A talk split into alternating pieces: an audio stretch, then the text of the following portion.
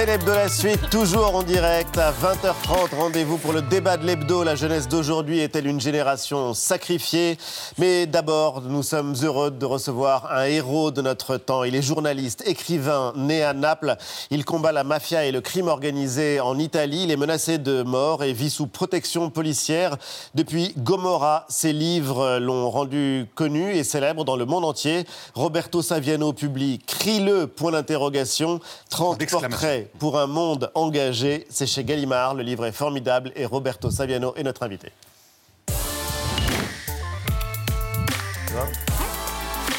Bonsoir. Bonsoir. Bonsoir. Bonsoir. Et bienvenue. Merci infiniment d'être avec nous. C'est un honneur de vous euh, recevoir. Vous avez depuis longtemps maintenant pris la plume pour combattre le crime euh, organisé. C'est euh, Crie-le, point d'exclamation, le disait Antoine, une sorte de guide ou d'anti-guide de l'engagement. Vous allez nous expliquer pourquoi, parce que nous n'aurons jamais votre courage.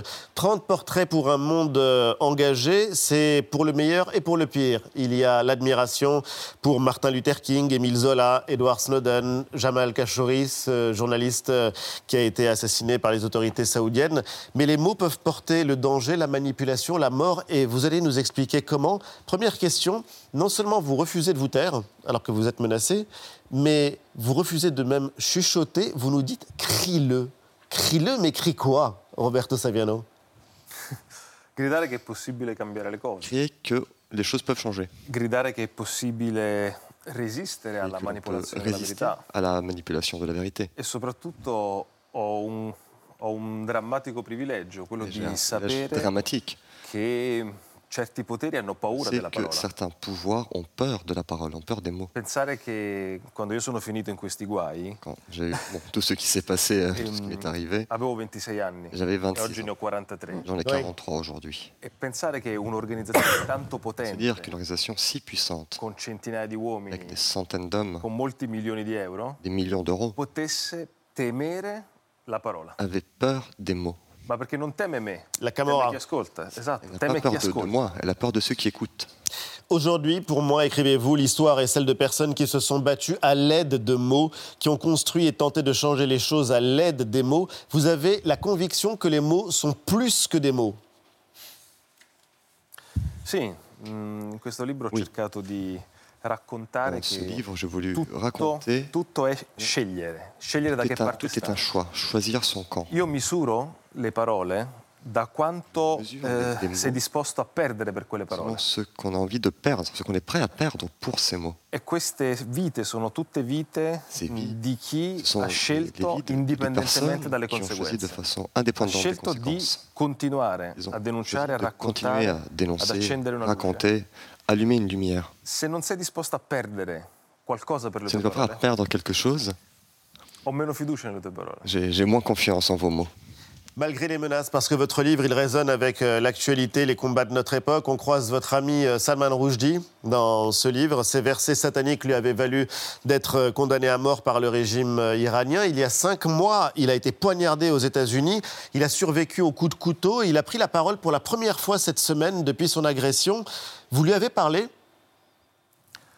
Ci siamo scritti, ce gli ho scritto. Euh, je lui ai écrit, je Ehm, lui ai écrit. La cosa che mi ha colpito più di tutte Ce qui m'a frappé che le, le- le plus, oggi è più vivo che mai. aujourd'hui il est bien plus vivant qu'avant. E mm, quando gli è successo l'attentato, Quand il a subi cet attentat, il mio primo pensiero è stato j'ai pensé no- tout de no- suite, no- non sapevo se fosse ancora vivo pas o s'il morto. était vivant ou mort à ce Il mio moment-là. pensiero è stato Salman è arrivato pensé- vivo in quella Salman arrivé quell'attentato. vivant à cet Perché attentat. per vent'anni Pendant lui ha 20 ans, vissuto da uomo libero. Il, avait, il a vécu en tant qu'homme libre, pas, pas d'escorte policière, pas de protection policière, il n'a pas écrit de livres sur l'intégralisme, il ne s'est pas fait manipuler par, la, par cette menace.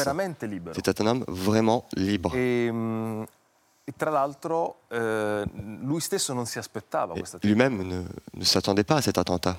E, mm, è la dimostrazione ancora una volta che è la solitudine. C'est la preuve que c'est la solitude qui t'expose. Il m'a toujours ti dit, daranno la colpa per essere vivo. On te donnera, on te jettera la pierre parce que tu es vivant. Perché se sei un condannato a morte Parce que devi si tu es condamné à mort, tu dois mourir. La tua vita quasi va in contraddizione col Ta, tuo ta vie est, compito est en di martire. contraste avec ce, ce rôle de, de martyr. Ma noi non siamo Nous ne sommes pas des martyrs. Io non, non No. ci penso proprio a morire. Je, je ne veux pas du tout mourir, E je ne non pense volevo pas à la vivere in mort. questo modo. Je ne voulais pas vivre ainsi. E non è un merito che io ho la Ce n'est pas un mérite d'avoir la Io protection vorrei policière. uscirne. Je, je voudrais ne, je plus en avoir besoin. C'est- une condamnation terrible. Salman a réussi à s'en sortir, même s'il a dû payer ce prix. Mais vous racontez euh, très bien la vie qui euh, bascule, la vie quand on doit être placé sous très haute protection. Vous avez des dizaines d'hommes qui vous protègent en permanence. Comment est-ce qu'on peut avoir des sentiments, tout simplement? Comment est-ce qu'on peut aimer quand on est en permanence euh, protégé, sous surveillance? Vous arrivez encore à vivre des sentiments ordinaires, à vous sentir un peu libre ou pas? C'est très dur de se sentir libre. Le corps est toujours géré. Eh, Oui, il y a une liberté de, l'esprit. C'est une phrase plus romantique que, que réelle. E- colpa. Mais on, on se sent coupable. Perché... Coupable? Sì, perché se io Oui, smettessi, parce que si j'arrêtais, se io fossi andato in Islanda si j'étais allé en Islande, e, e mi, avrebbero- mi avevano proposto di andare lì, on m'avait proposé d'y aller d'ailleurs. zitto per qualche anno, Je n'avais rien dit, en me taisant pendant quelques libero. années, j'aurais pu être libre à nouveau. e io, invece io so che stando qui, continuando a lavorare, En étant ici, en continuant tengo- de travailler, io mi mantengo sempre je in questa continue prigione. d'être dans cette prison. Je me maintiens dans cette prison. Donc c'est aussi de ma faute.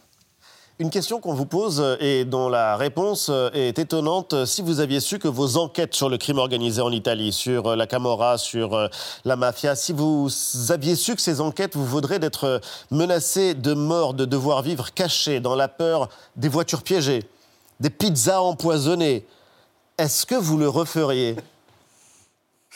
Ça vous fait sourire, mais c'est vrai que c'est votre quotidien do una risposta che non è coraggiosa, C'est une réponse qui n'est pas courageuse, ma non lo rifarei in nessun modo. mais je ne le referai pas. Mm. Mais je ne pensais pas que ça serait passé ainsi. De nombreuses personnes avaient déjà parlé de, de- de ces Ma arguments. Mais quelque chose a, a changé. J'ai allumé une lumière plus, plus éclairante. Les mafias sont au courant qu'on va parler d'elles. ma hanno fastidio come le racconti. Mais c'est la façon dont on parle d'elles qui les, qui les E dérange. poi vivi sempre come un, come un fantasma, cioè Et on con vit un, fa- toujours, con un fantasma davanti a Avec un fantôme à côté de soi. Je ne suis pas mort, mais je ne suis pas vivant non plus. Je suis à moitié, E la entre les deux. Et le pire, c'est que autour de moi. Pour tout le monde, c'est- normal. Pour ma mère, c'est devenu tout E à fait io, normal. J'ai envie de crier que non, ce n'est pas normal. Mais on s'habitue à tout. à. Je me suis jamais habitué. Ne pas s'habituer. Et qu'est-ce qui est possible? Rien n'est possible? Ri- Rien n'est possible pour changer cette situation pour vous aujourd'hui?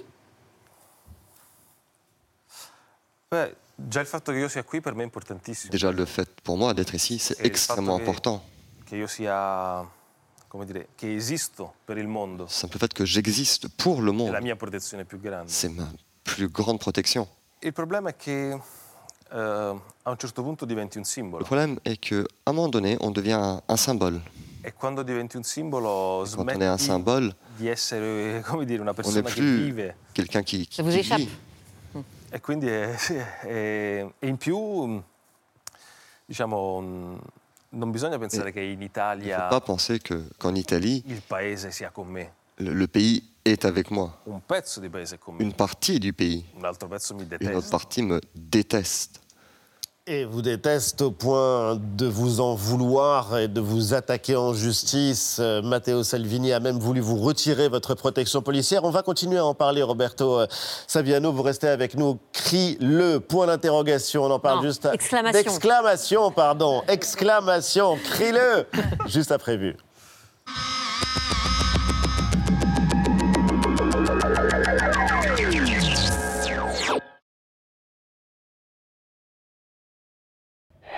La photo a été publiée sur le compte Twitter de Thomas Porte hier après-midi. Le député insoumis avec son écharpe tricolore pose, tel un footballeur, le pied appuyé sur un ballon à l'effigie d'Olivier Dussopt. En légende, ce message, Monsieur le ministre, retirez votre réforme.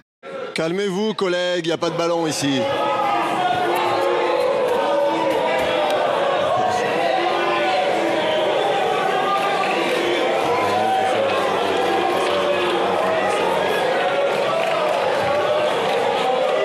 Qui fait des effets de manche. Théâtral. Bon. Monsieur Porte, je crois que l'hémicycle vous demande des excuses.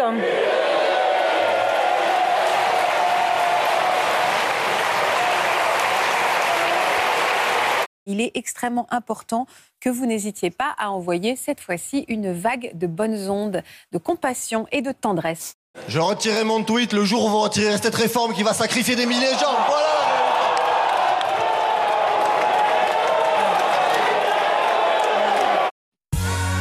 Votre programme avec CBD.fr, le bonheur pour tous.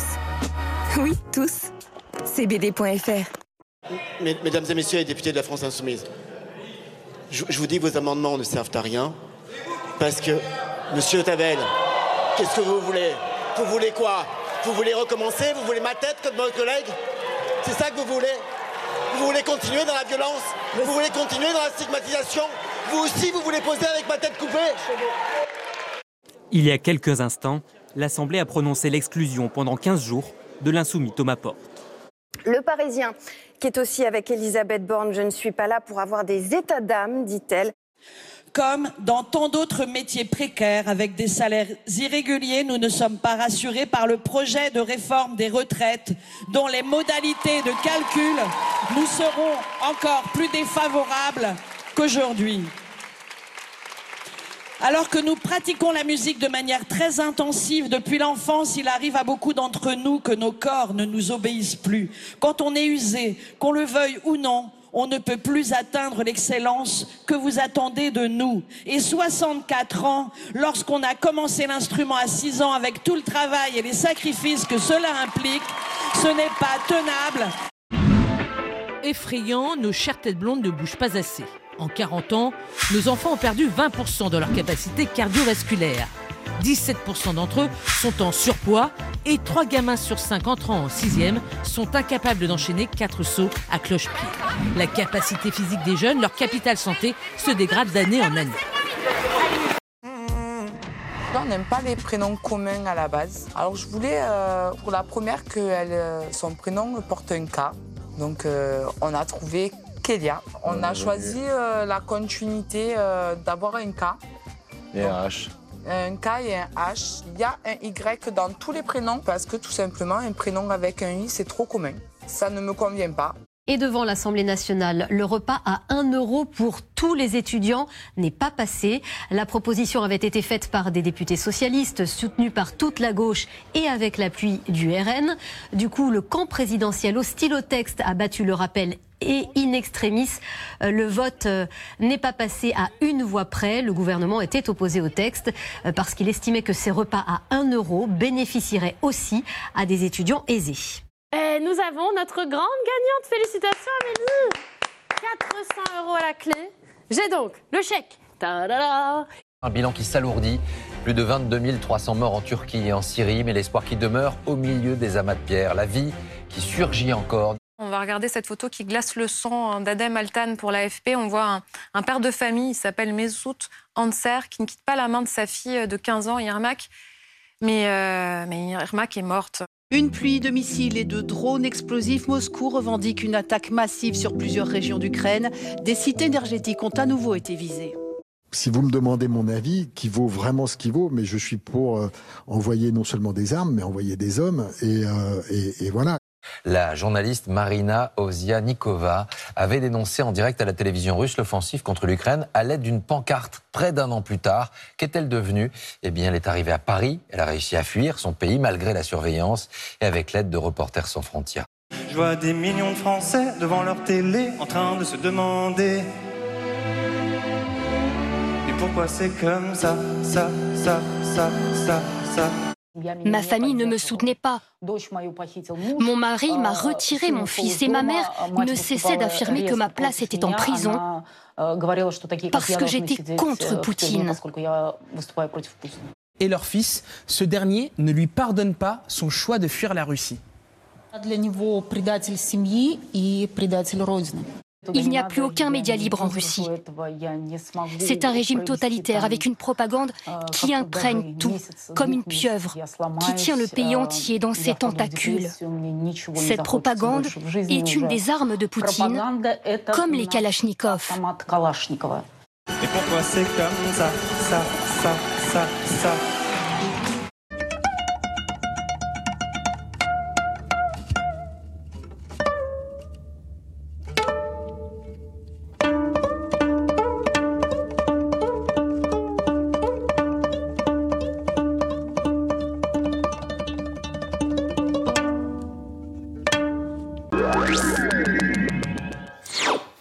C'est l'hebdo. Continue toujours avec euh, l'écrivain Roberto Saviano qui publie Crie-le. Point d'exclamation, 30 portraits pour un monde engagé, c'est publié chez Gallimard, une galerie de portraits. Et dans votre livre, il y a plusieurs exercices d'admiration. Et parmi les nombreuses figures historiques qu'on peut croiser, Roberto Saviano, il y a un immense écrivain, Émile Zola, et un écrivain, vous dites euh, de lui, es-tu prêt à crier seul contre tous? Crier euh, seul, hein, j'accuse. Vous reprenez ce mot-là, comme le fit euh, Émile Zola, pour dénoncer l'affaire Dreyfus. euh, vous dédiez tout un chapitre à, l'écrivain. J'accuse, ça veut dire je vois, écrivez-vous, je vois bien ce que vous êtes en train de faire, je vois bien que les choses ne sont pas comme vous le prétendez et que Dreyfus n'est pas un espion. Et le simple fait de nommer les choses fait bouger les lignes, selon vous, tout comme Zola, euh, qui pensait que si on décrit une réalité infâme, cette réalité commence à changer du simple fait d'en avoir euh, parlé, car on l'a tiré de l'obscurité. Et euh, d'une certaine manière, la lumière apporte déjà le changement. C'est ce que vous, vous écrivez dans le livre, mais il faut être prêt. du coup, à être ostracisé, à être montré du doigt, car, dites-vous, il suffit d'un homme révolté pour que le pouvoir tremble, que le mensonge se mette à grincer et que l'arbitraire recule. Alors vous posez cette question, es-tu prêt à crier seul contre tous?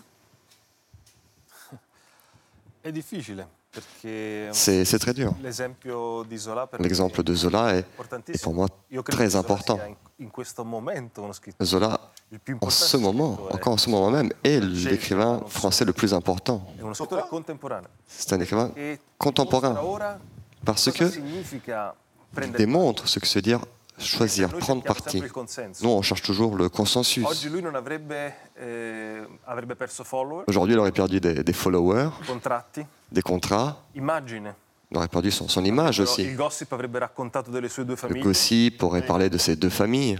e Il a tout perdu pour défendre quelqu'un qui n'était pas sympathique en plus. Il n'avait pas, beaucoup- il n'avait pas d'amitié envers Dreyfus, mais il est en train de vivre une injustice. difenderlo Et pour le défendre, era. il est resté cohérent. Il a voulu illuminer la vérité.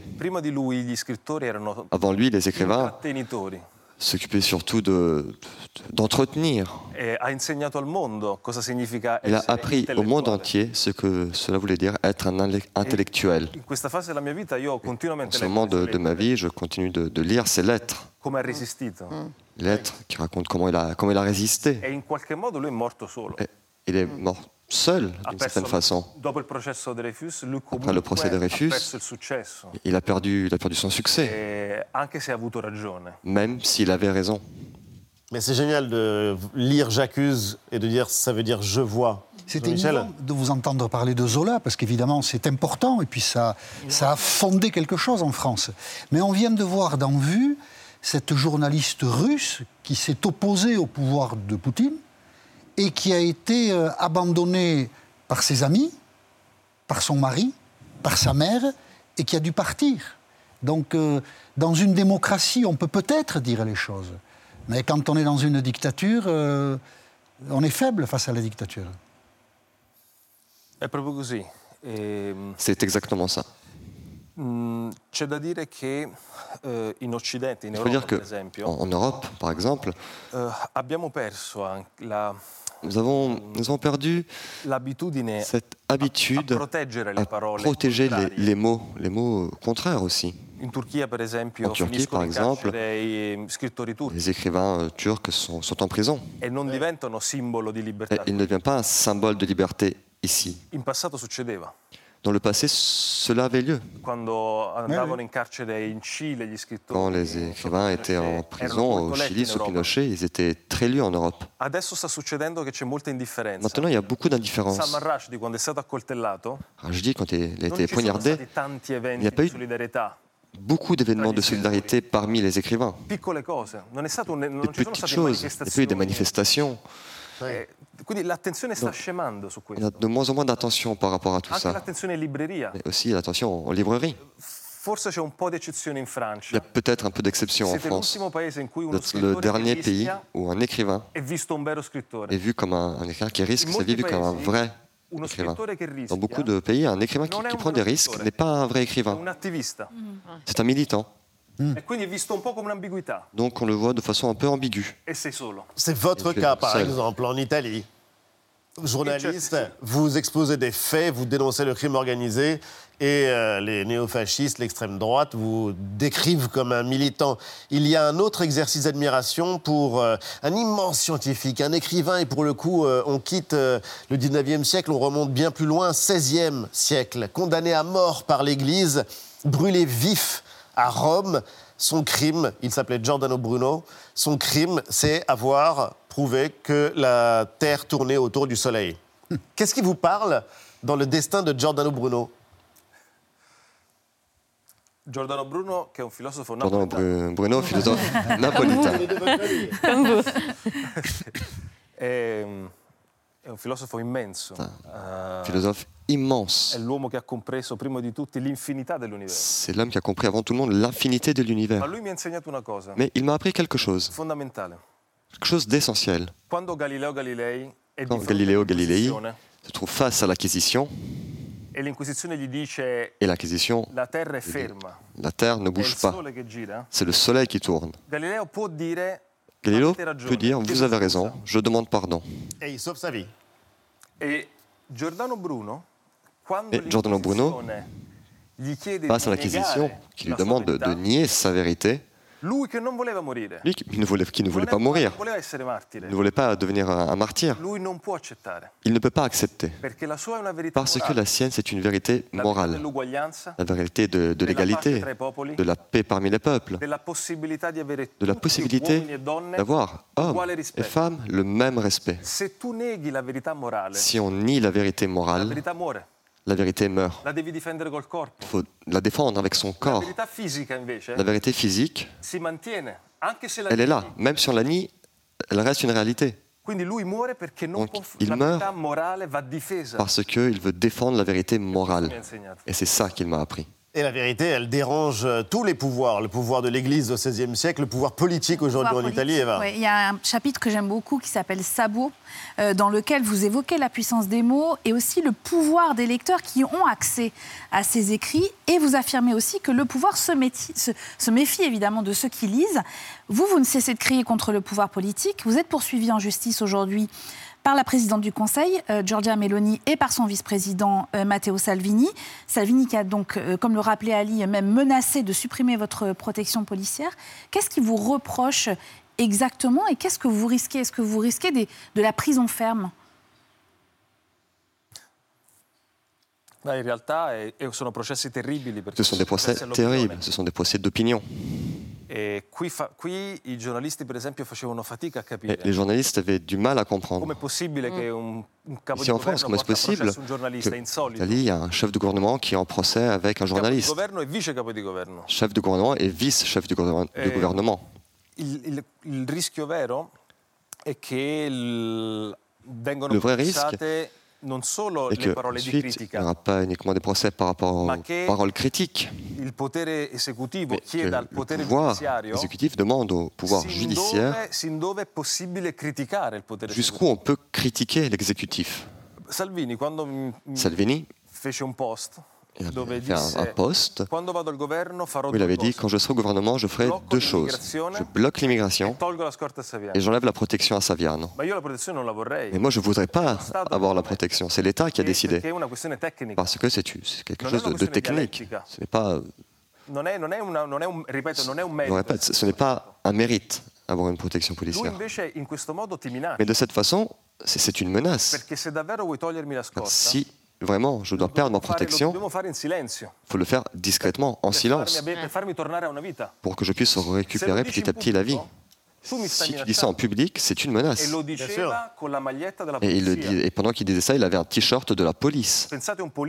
Imaginez un, homme politique qui parle avec un t-shirt de la police. C'est extrêmement dangereux. Car le message, si tu as un problème avec moi, tu as un problème avec la police.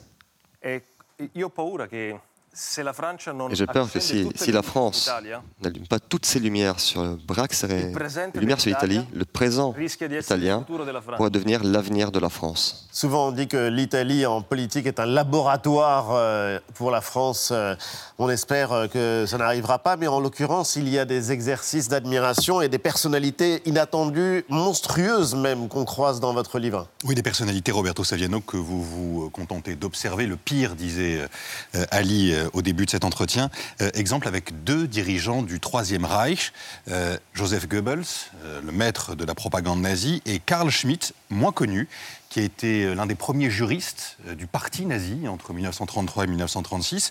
Vous vous êtes documenté sur eux, vous les avez lus, Karl Schmitt notamment. Ce qui a pu surprendre aussi autour de vous, vos amis vous ont dit que vous étiez euh, fou de lire euh, Karl Schmitt. Pourquoi l'avez-vous lu et pourquoi vous est-il intéressé?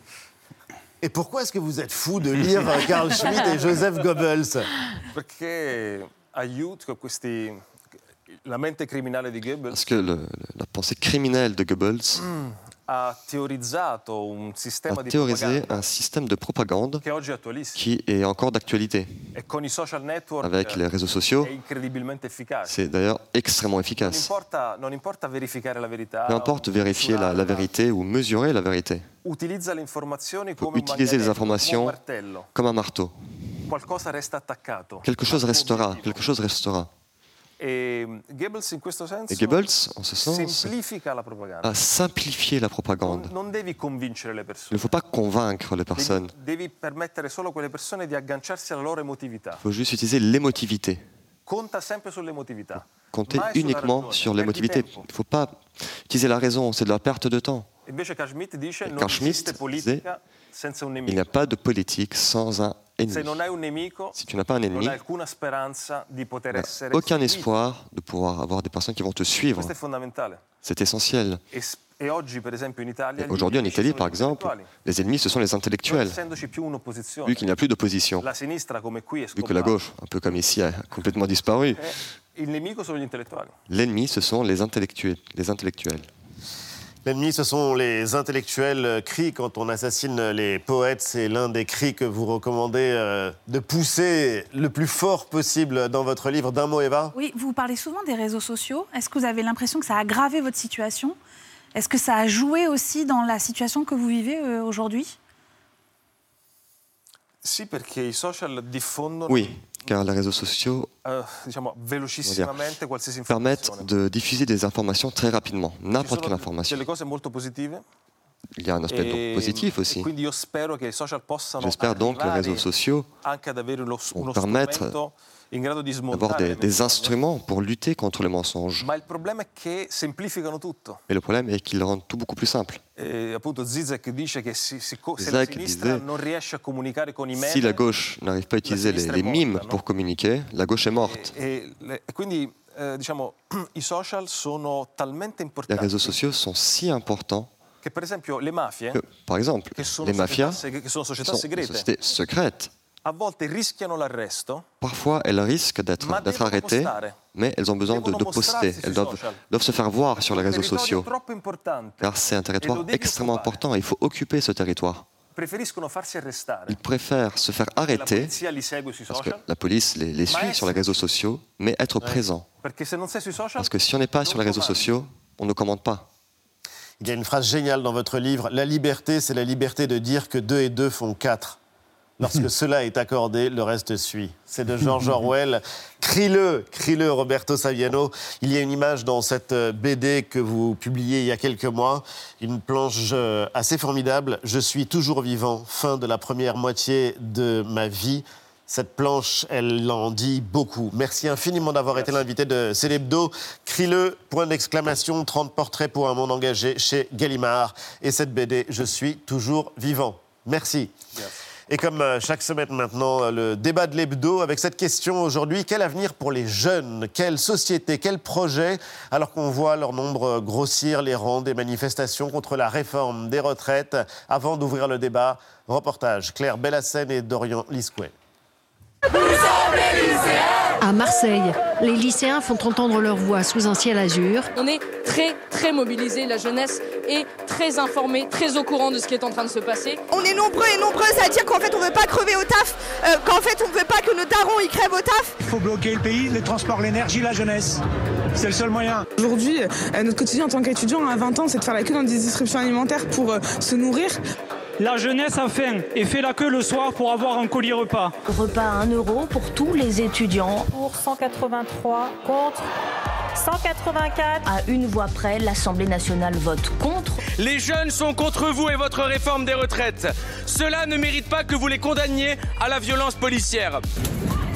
Ça pourrait votre enfant, ça pourrait votre enfant. On défend vos enfants, on défend. Il peut y avoir un blocus, éventuellement, quelques poubelles devant une porte d'entrée, mais il faut que le lycée ouvre. Je pense que c'est nous les jeunes qui pouvons faire bouger les choses. Si la jeunesse rentre vraiment massivement dans le mouvement, quand les lycées sortent, euh, ça devient plus contrôlable. Bref, jeunesse, mobilisez-vous. La jeunesse d'aujourd'hui est-elle une génération sacrifiée? On ouvre le débat avec nos deux invités. Camille Etienne, jeune militante écologiste, face à Étienne Gernel, le directeur de la rédaction du magazine Le Point.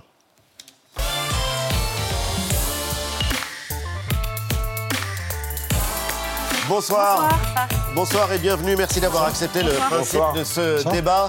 Un débat euh, que nous avions envie euh, d'ouvrir euh, depuis longtemps. Camille Etienne, vous êtes militante écologiste, co-signataire d'une tribune dans le journal Le Monde cette semaine qui demande justice pour les jeunes.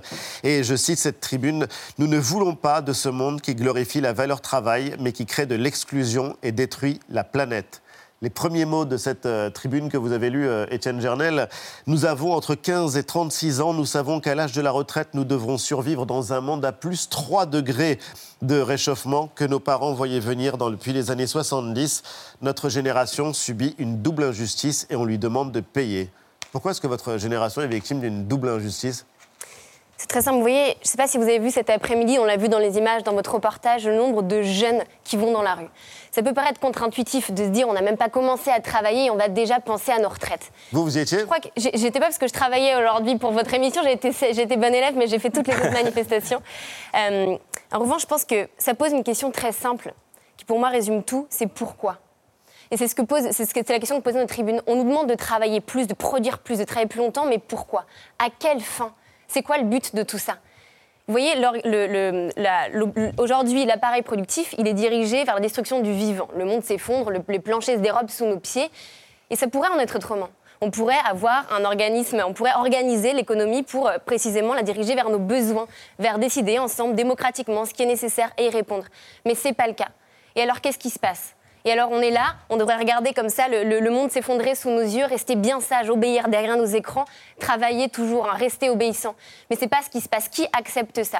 Qui accepte ça? Seulement des fous ou alors des gens qui sont trop occupés justement à travailler qui n'ont pas le temps pour penser. Les premiers ils sont au gouvernement, les deuxièmes ils sont descendus là aujourd'hui dans la rue. C'est pour ça qu'il y avait des jeunes et c'est pour ça qu'on continuera à se mobiliser. Que vous inspire euh, ce discours? Écoutez, moi je pense qu'il y a deux choses. Il y a l'écologie d'abord, et effectivement la jeunesse, mais pas seulement en France, partout joue un rôle très important là-dedans.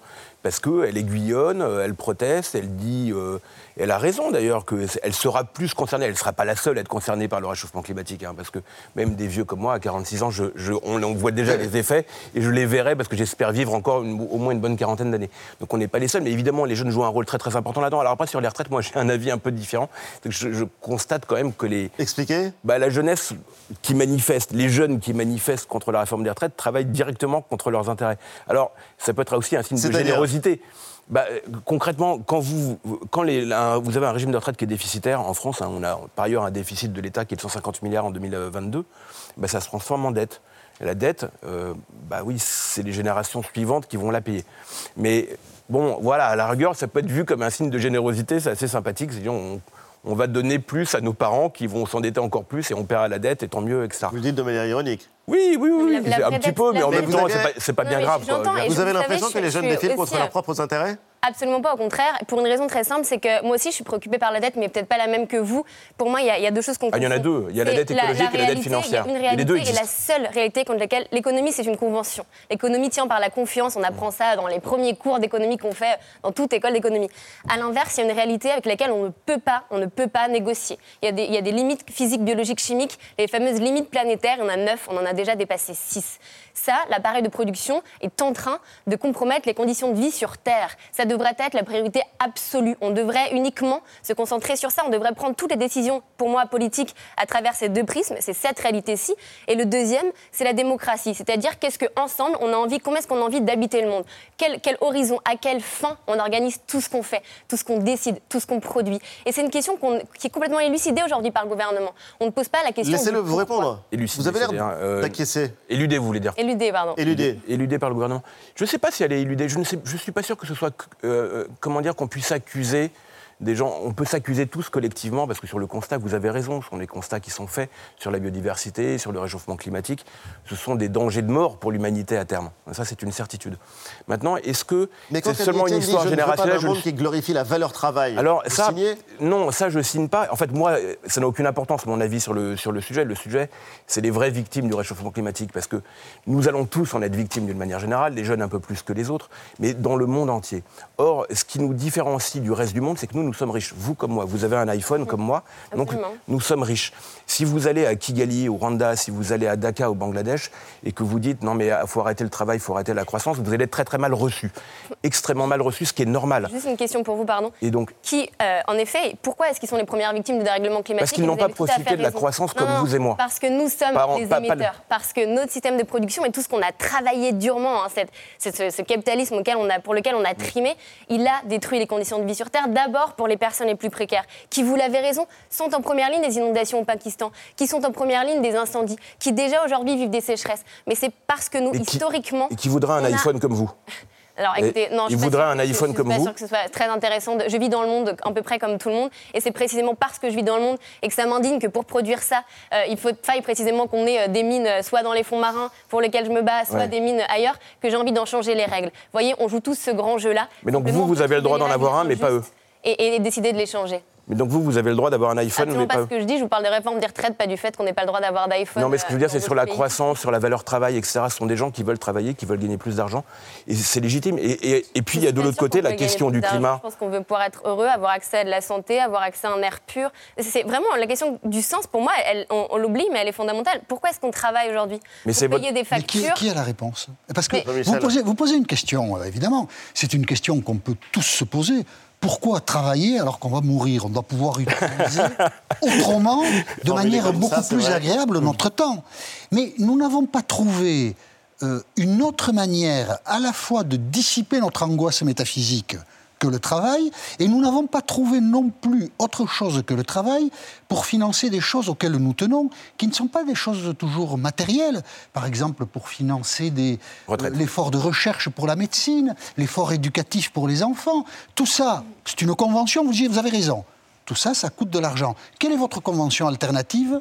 Ça, remettre en cause la convention actuelle est une bonne vous, chose. une très bonne question La convention alternative est difficile à Eh définir. bien justement, ce que je rêve, c'est qu'on pose cette question-là, c'est que ce débat sur les retraites soit le moment où on se dise quelle, société on décide. Et là-dessus, André Gore sur la civilisation de te retrouver est génial quand on le lit. Et il pose cette question. Vous voyez, moi je parlais avec euh, des raffineurs euh, de, de, de Grand Puits de Total. Et en fait, il disait qu'ils pourraient mettre justement leur force de production au service de faire des hauts fourneaux. De la même manière que euh, dans la métallurgie, de la même manière que euh, les ingénieurs qui sont à Toulouse et qui aujourd'hui travaillent dans les pales d'avion, eh ben, pourraient mettre tout leur savoir productif, tout l'appareil productif au service de faire des pales d'éoliennes. On- et qui le sait ça? Ce sont les travailleurs qui eux-mêmes connaissent mieux que personne comment est-ce qu'on pourrait orienter les forces productives. Mais ça, c'est toujours du travail. Au service. C'est Bah, toujours du le travail. travail. Mais simplement, et on il ne faut pense même toujours pas cette trouver une question-là, manière voyez? de monétiser le travail. Étienne Fernel. Vous ne changez, le travail, vous pardon. ne changez pas fondamentalement la situation. Vous pouvez l'orienter dans un sens écologique, c'est ce que vous dites, d'accord. Mais la question pas, métaphysique que vous posez, euh, à quoi sert le travail? Ben, le travail, Mais- euh, le travail, il est inévitable. Et surtout- Malheureusement. Pardon, mais est-ce que le travail, ça paye pas les retraites? Parce que concrètement, que ce soit d'ailleurs par capitalisation ou par répartition, c'est exactement la même chose. À la fin, c'est des actifs qui payent pour des inactifs. C'est comme ça que ça fonctionne, le- le- les retraites. Donc s'il n'y a pas de travail, il n'y a pas de retraite. Donc là, les gens, ils se battent pour, pour partir. Il y a des gens qui se battent pour pouvoir plutôt à la retraite. Ça veut dire qu'ils disent à des actifs, vous allez travailler un peu plus pour nous permettre d'être à la retraite un peu plus longtemps. Mais à la rigueur, pourquoi pas? Mais à la fin, ça reste du travail. Et puis, à la fin, il y a aussi une réponse, c'est la liberté de chacun. Donc vous, vous êtes libre de dire, bah non, moi, c'est pas ce que je veux le travail. Euh, c'est pas consacrer ma vie à faire ça, pas forcément. Est-ce que quel sens ça a? Mais oui, il- en même temps, les gens à Kigali, ils ont le droit de se dire, moi, j'ai envie de travailler, de devenir plus riche, votre tribune, et de me payer vous avez et signée, de me payer un iPhone. C'est leur liberté aussi. Voilà, c'est leur vie, question, c'est leur liberté la question, aussi. la question des mots est fondamentale ici quand vous parlez des actifs et des inactifs. Il y a aussi là quelque chose de très intéressant. Vous voyez, ma grand-mère qui était euh, inactive, euh, ben, en fait, elle m'a élevée parce que ma mère devait travailler tard le soir pour élever deux enfants toute seule. Et ben voilà, ça, c'était quelqu'un d'actif. Il y a un tiers des retraités qui est bénévole dans des associations. Bien sûr. Ça veut dire qu'avec cette réforme des retraites, ils auront même plus le temps d'aller distribuer de l'aide alimentaire à des autres retraités qui n'ont même pas de quoi se payer à manger avec leur retraite de misère. Vous voyez, ça, il faut qu'on se pose la question de Il y a des- travail il y a qui est aussi fait des- dans la il y société. a aussi- il y a tout aussi- ce qui apporte à la société n'est pas forcément aujourd'hui ce qui est rétribué. Et je finirai sur une chose. Un mot. Si vous voulez parler sur le travail, euh, précisément, ceux qui sont le plus utiles à la société aujourd'hui sont les plus pauvres. Un tiers des agriculteurs gagnent moins de 350 euros par mois. Hmm. Qu'est-ce qu'il y a de plus important aujourd'hui que de manger? La, la- la personne qui a fait le ménage ici pour qu'on puisse avoir ce très beau plateau, elle a sûrement, c'est fait aussi partie des personnes sans qui on ne pourrait absolument juste pas Ce être là. sont des gens qui travaillent. Et sont, sont ceux qui, Qui sont travaillent moins beaucoup. payés aujourd'hui. Donc la Et ils question travaillent beaucoup. du travail, c'est pas seulement essayer de l'allonger, de le faire le plus possible. Il faut savoir comment est-ce qu'on rétribue, comment est-ce qu'on donne un droit au repos Bien qui est juste, comment et tout ça. On Mais les pas. agriculteurs sont des gens qui travaillent beaucoup, qui travaillent longtemps. qui travaillent et trop, pour, qui et pour travaillent nous, beaucoup trop. et qui travaillent beaucoup qui, et qui nous nourrissent. Voilà. Et il faut faire attention parce que la réflexion sur le travail, de dire ah bah oui, il faudrait réduire et on travaille trop, etc. Enfin, il il faut être très riche pour se permettre Mais il ce y a genre de peut-être une raisonnement. rupture avec Non, non, euh, et les nouvelles Vous et moi. générations. Et on fait partie de la même chose. C'est super intéressant. C'est une réflexion de Vous riche. avez raison, ils travaillent trop. On va en rester là parce je le fais que- en une phrase. Sur les agriculteurs, c'est exactement le bon exemple. C'est-à-dire qu'au lieu d'avoir de- des gens qui construisent des jets privés, on est d'accord qu'on a besoin d'agriculteurs. Très bien. Plutôt que de continuer longtemps des, des- des travaux, des travaux qui sont inutiles, pourquoi est-ce qu'on n'essaierait pas de se répartir le travail qu'on juge collectivement comme absolument fondamental et utile?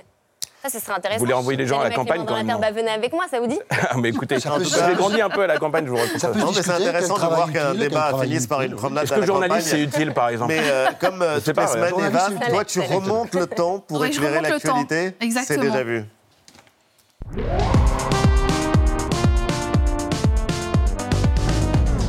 Cette semaine, on s'est intéressé au rapport entre les jeunes et, les politiques euh, au cours de ces dernières décennies. Alors, comment résumer justement ces rapports euh, entre les jeunes et la politique dans la France post-mai 68 Alors, à première vue, c'est plutôt l'histoire d'une incompréhension, un face-à-face générationnel sans réel dialogue. La preuve en 1980 avec cette colère de Daniel Balavoine, un coup de gueule mêlé à une forte émotion sur un plateau télé et devant un François Mitterrand, alors candidat à l'élection présidentielle. La jeunesse se désespère, elle est profondé- profondément désespérée parce qu'elle n'a plus d'appui, elle ne croit plus en la politique française, et moi je pense qu'elle a, en règle générale, en résumant un peu, bien raison. Ce que je peux vous dire, c'est que le désespoir est mobilisateur, et que lorsqu'il devient mobilisateur, il est dangereux, et que ça entraîne le terrorisme, la bande à Bader et des choses comme ça. Et ça, il faut que les- les grandes personnes qui dirigent le monde soient prévenues que les jeunes vont finir par virer du mauvais côté parce qu'ils n'auront plus d'autre solution. Alors, il n'y aura pas de dialogue euh, ce jour-là. Mitterrand a seulement dit entendre le message, le message de Daniel Balavoine. Alors, entendre, c'est le verbe répété par les politiques. Mais comprendre, ça paraît beaucoup plus compliqué. 2005, Jacques Chirac répond aux questions d'un groupe de jeunes gens. J'ai l'impression qu'aujourd'hui, on a peur. Et c'est un sentiment, que je, je ne vous le cache pas, que je comprends mal. Et je- notamment de la part des jeunes qui s'engagent dans la vie et, et qui devraient précisément ne pas avoir peur. Bon, je comprends qu'ils ont énormément de problèmes. Je les connais, bien entendu. Mais je veux dire, c'est une question d'état d'esprit. Moi, j'ai confiance dans l'avenir et confiance dans la France. Mais finalement, il paraît presque désemparé, ce, président, comme si le dialogue était impossible. Alors d'autres politiques ont tenté d'établir un lien avec les jeunes. On part en 1970. L'ancien chef de gouvernement- gouvernement de gauche, Pierre Mendès France, propose un film documentaire intitulé Mais de quoi se plaignent-ils donc? On est dans un jardin. Il invite des jeunes filles et des jeunes hommes à s'exprimer sur leurs conditions de travail, sur leurs rêves, et il dit il faut savoir écouter leur malaise, mais aussi leurs aspirations. Ce que je veux, c'est vraiment faire la révolution. Pourquoi? Parce que je veux transformer le, transformer le monde, changer les rapports en- entre les hommes, que, les gens ne se fassent plus chier au boulot, mais qui, vraiment euh, participent euh, activement à leur travail, prennent des initiatives, aiment leur boulot, ne fassent pas 8 heures sur une chaîne, mais euh, en fassent en, en fassent, euh, en fassent 4 ou 6, et que le reste du temps, ils puissent s'épanouir, s'amuser, prendre vraiment des vrais loisirs, mais pas des loisirs qu'on leur a inculqués, et euh, bon, vraiment euh, vivre et changer la vie, quoi. C'est ça un peu que je veux. Vivre et changer de vie, c'est tout. Hurlement de rire. Ouais, dit Ah oui, ce c'est jeune homme. génial, il a génial. 19 ans. hein, il a 19 ans. Il est ouvrier dans une usine. C'était en 1970. Et pourtant, on a l'impression que cette incompréhension entre les jeunes et la et les politiques, j'allais dire et la politique, et les politiques, euh, n'a pas disparu. Comment euh, vous l'expliquez tous les deux? Je sais pas, je crois qu'il y a, toujours eu ça. hein. Le 68, c'était ça. Même Macron, hein, quand, il était, euh, quand il était inspecteur des finances, sa matrice politique était largement générationnelle. Euh, J'avais fait un, dossier de couverture en 1988 qui s'appelait Le casse du siècle, comment les baby-boomers baby boomers ont volé leurs enfants. Et je l'avais beaucoup vu à l'époque, il m'avait d'ailleurs donné euh, quelques chiffres. Il avait fait un rapport euh, sur le sujet quand il était inspecteur des finances, et c'était sa matrice, je dirais jusqu'en 2015. C'était un peu sa, sa matrice, et ça a toujours, ça a toujours existé. Et puis c'est normal, et puis c'est normal que ce soit compliqué pour des politiques qui sont par nature un peu Oui, plus mais vous n'avez pas l'air de croire que les choses puissent changer. Vous, Oui, dans votre ça. tribune, vous terminez en disant un autre monde est possible. Vous, vous vous Mais bien sûr que si. satisfaisez de celui qui Non, c'est pas ça, mais c'est qu'il y ait une forme d'opposition, de révolte de la jeunesse vis-à-vis du CD, c'est simple, c'est bien. Puis ça fait aussi avancer des choses, y compris dans le domaine de l'écologie d'ailleurs. Mais euh, dire que c'est totalement nouveau, non, c'est évidemment pas nouveau, et puis les choses changent. Et, euh, mais en même temps, il y a quelque chose qui change pas, c'est que assez logiquement, la jeunesse a tendance à considérer Qu'est-ce que vous lui répondez écoutée. quand euh, Camille Etienne dit un autre monde est possible Bah évidemment qu'un autre monde est possible. à mon Bah alors, bah, mettons-le en place, travaillons Bah voilà. dur. que- enfin, que- Bah voilà. On commence par où, par quoi? Enfin là, là le- le- cet été, on n'aura sûrement pas d'eau parce que les stocks euh, ne sont pas faits dans la nappe phréatique. Et on a déjà l'été dernier des agriculteurs qui ont dû envoyer des cheptels à l'abattoir alors qu'on arrosait les golfs. Enfin, je veux dire, les, les raisons de s'indigner sont partout. Donc quand est-ce qu'on commence? Moi, je pense que euh, Alain- ou d'avoir peur? Euh, Comment? On a commencé par là. hein. les deux, les la peur est importante. Lisez là-dessus Gunther Anders, on n'a pas assez peur. C'est précisément parce qu'on n'a pas assez peur, parce que ce gouvernement n'a pas assez peur de ce qui se passe, qui prend des décisions complètement insouciantes à côté de la plaque et qui sont beaucoup plus celles d'ailleurs Mais vous d'enfants savez que ce sont vos aînés qui Euh, ont Une chose enclenché que je voulais ça. répondre peut-être là-dessus, c'était juste sur, sur le pourquoi est-ce que les, les politiques n'entendent pas la jeunesse. À mon sens, c'est simplement parce que dans un gouvernement néolibéral, euh, les jeunes ne sont pas utiles au capitalisme. Et je crois que, que quand on a euh, les mains fripées et que quand on a le dos cassé, on n'intéresse pas non plus beaucoup le capitalisme. Et donc on fait partie des deux grands sacrifiés, c'est-à-dire crois autant nos aînés Ouais. que les jeunes. Et Qu'est-ce qui vous a fait rire dans le mot néolibéral Ah, je- Non, le qu'il y a mot deux néo- débats qui sont Le totalement mot néolibéral, pardon, mais. Un, un autre monde est possible, le jeune homme que nous avons entendu, puis vous reprenez un peu cette antienne. Ça voulait dire, euh, on peut faire autre chose que le capitalisme et le libéralisme. Ça, ça a été un échec historique total, parce que tout ce qui a été essayé a échoué, mais de manière euh, lamentable. Mais et- faisons et- mieux alors. Oui, mais vous, mélangez cela avec euh, la nécessité qu'il y aura à construire un autre monde parce que la crise écologique nous y obligera. Ça, c'est tout à fait différent. La motivation pour laquelle on construira un autre monde, c'est que l'enveloppe qui nous abrite aujourd'hui risque de disparaître. C'est pas tout à fait la même chose que le capitalisme. Mais ça, elle hein. risque de disparaître précisément à cause du capitalisme. Alors, et heureusement que justement, on est sûr. capable d'être radical, ça veut dire aller à la racine du problème. Si on veut éteindre un feu, il faut qu'on sache qui l'a allumé, qui a déclenché Alors- cette étincelle. Sinon, il y en aura plein d'autres. Et sinon, les, les forêts entières brûleront et nos, mais- nos maisons ne seront même Pardon, plus possibles d'être construites. deux, Oui. deux précisions quand même euh, qui sont pour le coup très factuelles. On est le pays le moins libéral de- des pays industrialisés, on a avec les plus forts prélèvements obligatoires et les plus forts et ouais, il est les plus fortes dépenses publiques de tout le monde industrialisé. Donc s'il y a bien un pays qui, est moins libéral que tous les autres,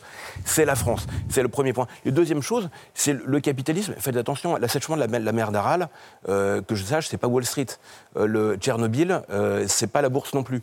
Donc euh, expliquer que c'est le capitalisme en tant que tel. Je crois que le capitalisme, il n'est ni bon ni mauvais, ça dépend ce qu'on en fait et comment on l'oriente. Et notamment, c'est toute la question du marché du carbone et de la taxe carbone, parce qu'en fait, les deux notions sont tout à fait connexes. On peut très bien orienter le marché de manière à être plus. Pardon? Elle n'a pas connu l'URSS. Euh, vous oui, mais je pense que vous avez lu des choses là-dessus, donc vous devez connaître des choses là-dessus. Et l'assèchement de la mer d'Aral, vous savez, c'est le communisme qui a fait ça. La Chine communiste n'a pas été particulièrement écologique non plus. Donc c'est pas intrinsèque au capitalisme. mais plus simplement, euh, l'idée qu'on on produit trop avec un, un, monde de ressources limitées, c'est factuel ce que je vous dis. Et donc, il va falloir qu'on produise moins, qu'on consomme moins. On va pouvoir peut-être continuer à accroître le lien social, on va pouvoir continuer à accroître la santé, l'éducation, l'amour, tout ça. J'espère bien que ça va continuer à accroître. Simplement, il va falloir qu'on produise moins. Mais vous, vous pensez que, l'économie ne doit pas croître Travailler moins? Évidemment qu'on va devoir travailler moins. Ça peut être les, les, semaines de 4 jours, ça peut être réduire le temps de travail, Est-ce que vous pensez que l'économie doit croître moins Mais bien sûr. Que ne, doit pas croître ah bah, Ah non, non, mais la parole à, Pardon, la jeunesse. Bien sûr qu'on doit imaginer la décroissance. Ah bon D'accord. Ah bon, mais c'est intéressant.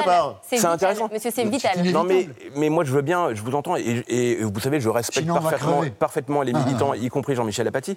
mais, euh, mais moi, je préfère les, scientifiques et je regarde les rapports du GIEC. Les rapports du GIEC ne prônent jamais la mais décroissance. Parce que le rapport du GIEC, c'est pas leur rôle. Le rapport du GIEC, vous savez ce que c'est Le rapport du GIEC n'est pas programmatique, c'est des scientifiques. Non, mais précisément, le rapport du GIEC de 2018, le rapport du GIEC de 2018 qui consiste à conseiller les gouvernements dans leur politique vis-à-vis de, du réchauffement climatique et qui, pour limiter à 1,5 degré, alors on a déjà perdu en réalité sur ce côté-là, ne prône jamais la décroissance. Il s'inquiète même à plusieurs reprises des, des troubles sociaux qui vont, qui vont découler de la décroissance, de, de, perte de croissance dans certains pays.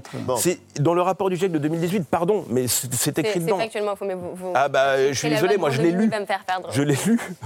Emmanuel Macron avait dit euh, dur d'avoir 20 ans en 2020, ça vaut toujours 3 ans après Emmanuel Macron qui disait c'est dur d'avoir 20 ans en 2020. Il dit pas que des bêtises C'est dur d'avoir 20 ans en 2023 c'est dur d'avoir 20 ans dans un monde qui s'effrite, évidemment, mais c'est pas parce que c'est dur euh, qu'il ne faut pas se battre pour le faire. Et je crois que cette jeunesse, je la trouve extrêmement courageuse. Elle était là dans la rue à retrouver euh, ce qu'on vous disait avec amusement euh, au début, un peu de solidarité pour les vieux qu'on aime, les vieux qu'on sera. Ça, je trouve ça profondément beau. Moi, ça me donne beaucoup d'espoir de savoir qu'on est capable de faire ce que ne fait pas ce gouvernement, c'est-à-dire de penser le temps long.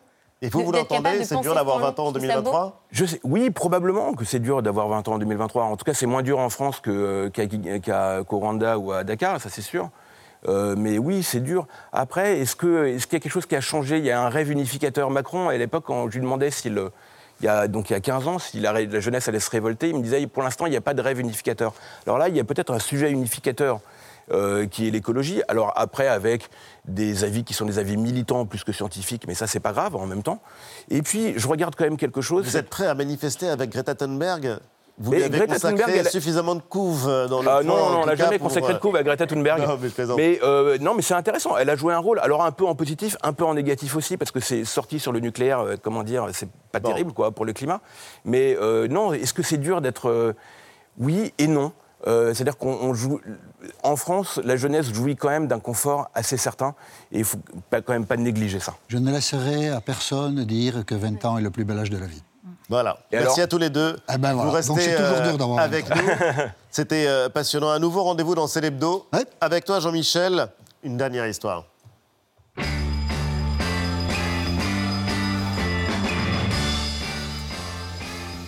Un tremblement de terre s'est produit en Turquie, en Syrie, et ça nous a rappeler un, vieux souvenir. Nous allons remonter loin en arrière. 1er novembre 1755. Vous voyez, nous sommes loin. Nous sommes à Lisbonne, au Portugal, une grande ville, 275 000 habitants à l'époque. 1er novembre 1755, à 9h30, la terre tremble un peu. Un peu, et ça fait plusieurs semaines que les habitants de Lisbonne constate que la terre tremble un peu, il ne s'en inquiète pas. Mais dix minutes plus tard, la terre tremble beaucoup, beaucoup, beaucoup, pendant huit minutes. Et la ville est détruite par un tremblement de terre gigantesque. Et il n'y a pas que ça. L'Atlantique est bouleversé par ce tremblement de terre et à 10h15, c'est un tsunami qui s'abat sur Lisbonne entre 40 et 70 000 morts. C'est un drame absolu à l'époque qui alerte les consciences. Mais les consciences qui sont alertées par le tremblement de terre ne le sont pas que pour des raisons humanitaires. Nous sommes en plein siècle des Lumières, des gens essaient d'introduire dans la vie et dans la compréhension de la vie de la raison, et Voltaire, dans Candide, et puis il fera un poème spécifique à cela, écrit le drame de Lisbonne. Et la question qu'il pose est une question qui crée une polémique incroyable dans ces années-là, 1755. Voilà la question de Voltaire. Pourquoi Lisbonne? Lisbonne, c'est un pays ultra-catholique qui respecte vraiment le message de Dieu. Lisbonne, qui n'est plus, eut-elle eu plus de vices que Paris, plongé dans les délices, Lisbonne est abîmée et l'on danse à Paris. Ce que veut dire Voltaire, c'est pourquoi Dieu, puisque le tremblement de terre est un événement surnaturel, a choisi Lisbonne et pas une autre ville de péché, Paris ou Londres ou une autre ville que Lisbonne. Et ce que suggère Voltaire, c'est que si le tremblement de terre a eu lieu à Lisbonne, c'est que Dieu n'y est pour rien.